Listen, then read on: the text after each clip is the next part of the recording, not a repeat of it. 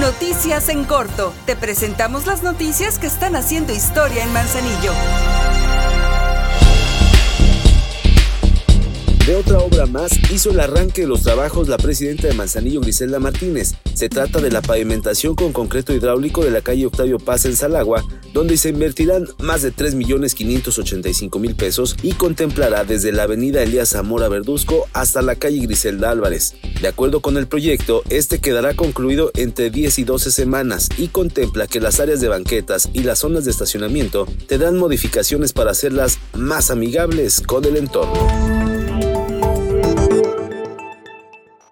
Este mes, en apoyo a tu economía familiar, ofrecemos 100% de descuento en multas y recargos por pago tardío del impuesto predial, transmisiones patrimoniales, limpieza de lotes en el cementerio municipal y en recargos por multas de tránsito. Por amor a Manzanillo, seguimos haciendo historia.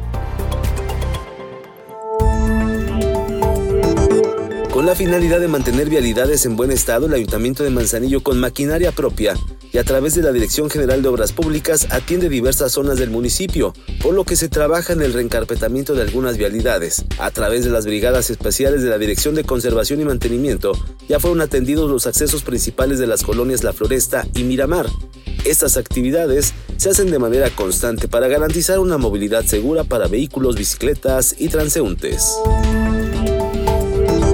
para fomentar las buenas prácticas sanitarias acordes a las normas oficiales mexicanas y así cuidar la salud de las y los manzanillenses. El Ayuntamiento de Manzanillo, a través de la Dirección General de Desarrollo Económico y Turístico, en coordinación con la Comisión Estatal para la Protección contra Riesgos Sanitarios, se llevó a cabo la plática informativa Manejo Higiénico de los Alimentos, donde se capacitó a personas encargadas de manipular alimentos con la finalidad de otorgar información completa sobre el aseo personal y la higiene para evitar una contaminación cruzada y de esa forma prevenir la propagación de virus y otras enfermedades de transmisión alimentaria.